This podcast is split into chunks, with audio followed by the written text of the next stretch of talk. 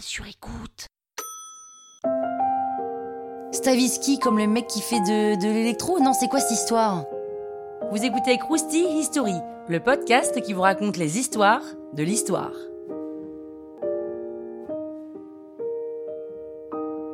On est dans les années 30, entre la fin de la Première Guerre mondiale et la crise économique, c'est ce qu'on appelle les années folles. Alors on fait beaucoup la fête et on investit beaucoup d'argent.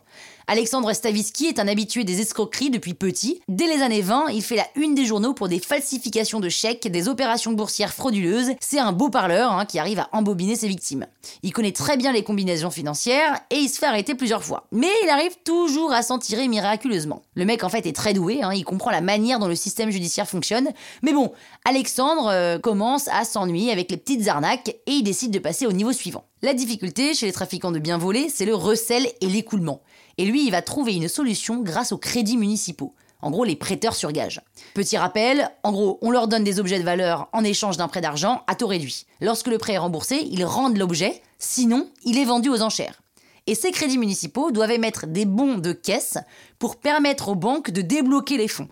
Et Savisky décide d'obtenir des sous de cette manière, c'est-à-dire qu'il fait passer de fausses pierres précieuses pour des vraies, à l'aide d'experts corrompus évidemment, et les met en gage. Mais il veut porter l'arnaque encore plus loin, et il crée lui-même un crédit municipal à Bayonne grâce à ses relations, notamment avec le député du coin. Sauf que là, les bons d'emprunt vont atteindre des sommes astronomiques et vont être émis très vite, à hauteur de 40 millions en 31, 100 millions en 1932, et le pire, c'est que tout le monde n'y voit que du feu tellement il est habile, même pas le gouverneur de la Banque de France ou le ministre du Commerce. Et en 1933, le directeur du crédit municipal que Stavisky avait mis en place se fait arrêter pour émission frauduleuse de bons de caisse. Stavisky s'échappe avec 40 000 francs en poche. Il loue un chalet à Chamonix, à l'époque c'était pas les mêmes prix. Lorsque la police le retrouve, il se tire une balle dans la tête. En tous les cas, c'est ce que dit la version officielle parce que les quotidiens de l'époque n'y croient pas et soupçonnent la police de l'avoir tué directement pour couvrir certains politiciens qui étaient mouillés.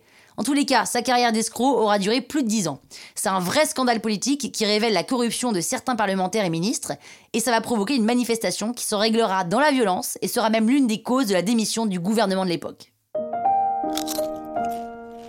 Croustille, hein? La toile sur écoute.